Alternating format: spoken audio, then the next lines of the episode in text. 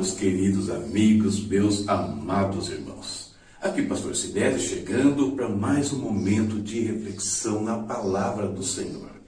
Vamos meditar na palavra, vamos falar com o Senhor, vamos atrair a presença dEle né, sobre as nossas vidas, sobre a nossa casa, sobre a nossa família. Precisamos da bênção de Deus em cada instante, em cada momento, em toda e qualquer circunstância, seja ela positiva ou negativa. Deus precisa estar ao nosso lado.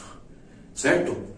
Esse é o pão nosso de cada dia e esse é o quadro do seu canal, A Palavra Responde.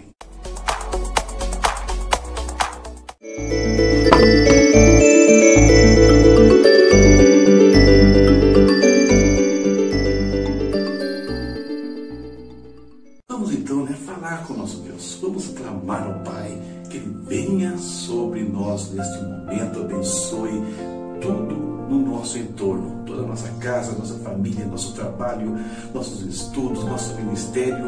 Vamos pedir que Ele toque em nós e que tudo que nós fizermos, onde colocarmos as nossas mãos, haja prosperidade, haja crescimento em nome de Jesus. Oremos. Querido Deus, em nome do Senhor Jesus, nós te bendizemos, Pai, por mais um dia que o Senhor nos concede. Mais, Senhor, uma dose da sua vida derramada em nós, ó oh Deus. Agradecemos a Ti pela proteção, pela provisão, Senhor, tão fiel, Pai, que tens para conosco, meu Deus. Pai eterno, muito obrigado por tudo, Senhor. Consagramos nossas vidas a Ti, o nosso trabalho a Ti, a nossa casa, a nossa família, nosso ministério. Deus, tudo o que nós fazemos, Pai, que seja para o Teu louvor e para a Tua glória, meu Deus. Nos ajude, Pai, a te glorificar com as nossas vidas, Pai, em todos os momentos. Obrigado, Senhor, porque Tu tens sido, Pai, amoroso para conosco. Tu tens realmente cuidado de cada um de nós. Apesar de toda dificuldade, quando parece que tudo está perdido, nós podemos descansar nas tuas mãos e ver o teu cuidado, o teu socorro, o teu consolo, Deus eterno. Pai, colocamos no teu altar mais uma vez as vidas, Senhor, que estão enfermas, Pai vida, Senhor, que tem sofrido, Pai, fazendo quimioterapias, sendo entubadas, com tratamentos tão agressivos às vezes, com cirurgias. Repreendemos todo o mal na vida desses irmãos, desses amigos, Pai, dessas pessoas que têm pedido oração diariamente a nós aqui. Todo o mal caia por terra, Pai. Todo o mal nós pedimos. Senhor Deus, abençoa também a vida financeira dos teus filhos. Cuida deles, Pai, em tudo que eles necessitam, seja no trabalho, nos negócios, no ministério, onde estiverem, cuida deles, Pai. Com aquele mesmo cuidado, Deus, que nós vemos na tua palavra, Senhor. Com o mesmo cuidado que nós vemos na vida de tantas pessoas que têm testemunhado da tua bondade, meu Pai eterno. Cuida dos teus filhos Cuida do nosso Brasil, cuida da tua igreja, Pai, cuida dos missionários, ó Senhor homens e mulheres espalhados mundo afora para levar a tua palavra, Senhor, para levar salvação, levar transformação de vidas. Deus, sustém também essas vidas, Pai. Aqueles que precisaram retornar para os seus países de origem por causa da pandemia, Deus, abre as portas agora para que eles retomem as suas atividades, para que eles continuem os seus projetos, Pai, onde eles estavam antes, meu Deus. Em nome de Jesus, meu Pai. Oramos, Deus. Oramos por todos esses, Deus, que têm essa responsabilidade, que têm essa incumbência, Pai, que amam espalhar a Tua palavra, a mensagem do Senhor.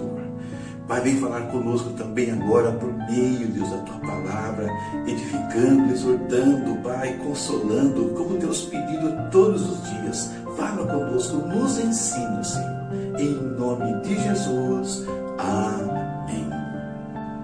Amém falou com o Senhor, se você orou a Deus né, junto conosco aqui, tenha certeza de uma coisa, como diz o salmista, o Senhor já ouviu a nossa oração. Perfeito? Leitura de hoje, olha aqui, ó, Oséias 8 ao 10. Desses capítulos eu escolhi Oséias 10, 12 para nossa reflexão. Acompanhe a leitura comigo.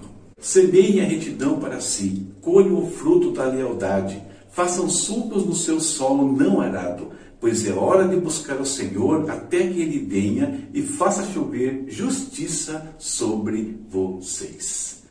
O tema que eu peguei aqui, o tema meio agrícola, né? Afofando a terra.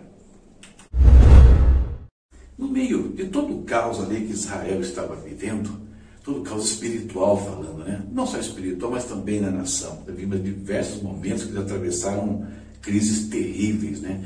Por conta dos seus erros, dos seus pecados, enfim, de obediência a Deus. Mas no meio desse caos, Deus manda uma palavra por meio de Oséias, essa palavra que eu li com vocês aqui, né? Oséias 10, 12. A restauração ainda era possível.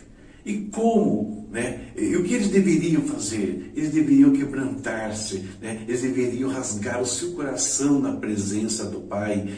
E isso poderia mudar o rumo das coisas, tanto para Israel quanto para Judá. E a pergunta que fica, né? Como eles poderiam fazer isso? Por que deveriam fazer isso? As palavras do profeta Oséias, elas remetem de uma certa forma para a parábola do semeador. Por quê? Porque naquela parábola nós vemos ali que a semente lançada era a palavra de Deus. O solo ali representava o coração do ser humano. E, ou seja, então, semente lançada no solo que era o coração e mostra nessa parábola as possíveis condições que essa semente se, se, é, cairia, ou caindo na beira do caminho, ou caindo no solo pedregoso, ou caindo no meio de espinhos, ou caindo numa boa terra. E normalmente, nós pensamos nessa parábola, sabe como? Às vezes até inconscientemente, sempre projetando essas palavras de Jesus para as pessoas que ainda não conhecem a Deus que ainda não colocaram as suas vidas né, nas mãos de Cristo. Mas não é assim. Na verdade, aqui nessa parábola, ela faz referência a todos aqueles que são expostos à palavra de Deus, de alguma maneira. Por exemplo, nesse instante, você, eu, estamos sendo expostos aqui à palavra. E o nosso coração pode reagir numa daquelas maneiras previstas né, pelo semeador, né, na parábola do semeador. Vale para todo mundo. O nosso coração pode estar bem, pode estar, é, nós podemos deixar a semente cair fora, nós podemos estar com o coração endurecido, cheios de preocupações, vale para todo mundo. E nessa parábola e nas palavras aqui do profeta Oséias, né, ele ratifica isso de maneira muito mais clara, a responsabilidade pelos, pela situação do nosso coração a receber essa palavra, ela é nossa. Somos nós que devemos trabalhar aqui no sentido de estar prontos, estar abertos para aquilo que Deus quer falar conosco, nos instruir. O solo não arado que o profeta Oséias fala, portanto, eram os corações dos israelitas, né? São os nossos corações. Então, esse solo, esse coração tem que ser rasgado. E quando fala rasgue o solo do, do, seu coração, me lembra, sabe quem? O profeta Joel, que nós lemos alguns dias atrás. E lá o profeta Joel, né, ele trouxe as seguintes palavras do Senhor: Rasguem o coração e não as vestes. Volte-se para o Senhor, para o seu Deus, pois ele é misericordioso e compassivo, muito paciente e cheio de amor. Arrepende-se e não envia a desgraça. Então, Deus está falando para Israel ali, falando para nós hoje, se estivermos em alguma situação que demande isso, é rasgar o nosso coração, estar prontos para ser tocados por Deus, para receber a instrução do Senhor, ser edificado por essa palavra. E nesse coração rasgado, o que nós devemos fazer? Primeira coisa que o profeta fala: semear a retidão ou seja, semear aquilo que é correto, aquilo que, os princípios da palavra de Deus, que eles devem nortear a nossa vida. Fazendo isso, nós vamos colher os frutos da lealdade.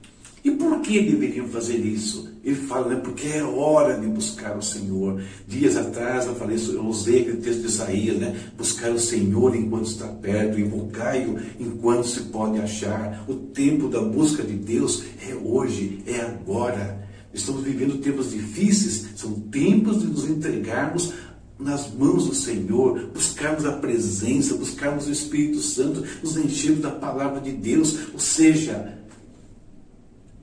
mudar o contexto de vida, mudar o rumo das nossas vidas. E ele fala para fazer isso até que Deus, o Senhor, fizesse chover a justiça sobre eles. E na realidade, as chuvas de justiça do Senhor já começaram a acontecer. A primeira chuva que ele mandou aconteceu naquele dia, quando o Monte do Calvário, a região aí de Jerusalém ficou em trevas, né? E a terra tremeu. E lá, sobre aquele monte, sobre aquela cruz, Cristo morreu e se fez justiça por nós.